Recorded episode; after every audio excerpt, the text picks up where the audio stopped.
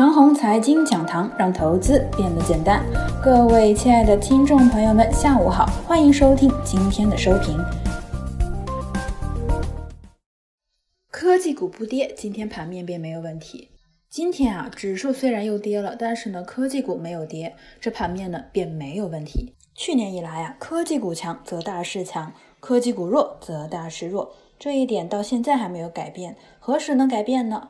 举个例子，二零一三年呢是七大新兴行业为最高国策，到了二零一六年初改为去库存和供给侧改革，最高国策呢变了，股市风格便切换为白马和传统蓝筹。到了二零一八年晚些时候啊，又改为了核心科技，核心科技的口号至今未变，那么依然它就是最高的战略，那么股市的核心区域自然不会变。在眼前这个周期之内呢，科技股强，大势一般都很好。科技股弱，大势一般呢都不理想。今日调整当中啊，只要科技股不跌，这盘面就没有问题。这是因为什么呢？我们来看看昨天的板块上涨情况：农业、食品领涨，科技股跟涨，银行股呢基本不涨。到了今日啊，指数软下来之后呢，如果农业、食品板块继续强势，而科技股明显下跌，那这盘子的问题就来了。不出一到两日，指数估计又是一根阴线跌了下去。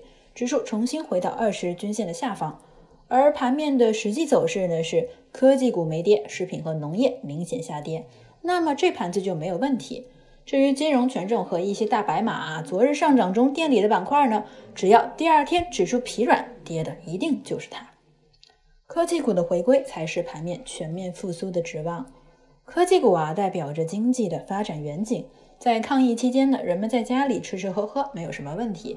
农业和食品股上涨了，也没有什么问题。不过，已经四月八日了，武汉都解禁了，此时还仅仅是吃吃喝喝而不讲远景，这就不应该了。所以啊，科技股归来，食品和农业股逐步退潮，正当时。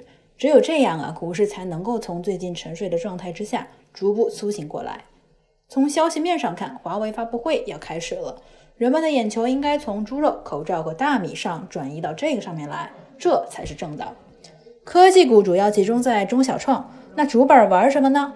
主板这边啊，主要是高端制造，高端制造的代表呢是军工、航天、导航等等这些板块，最近经常出现在涨幅榜上，足以说明问题。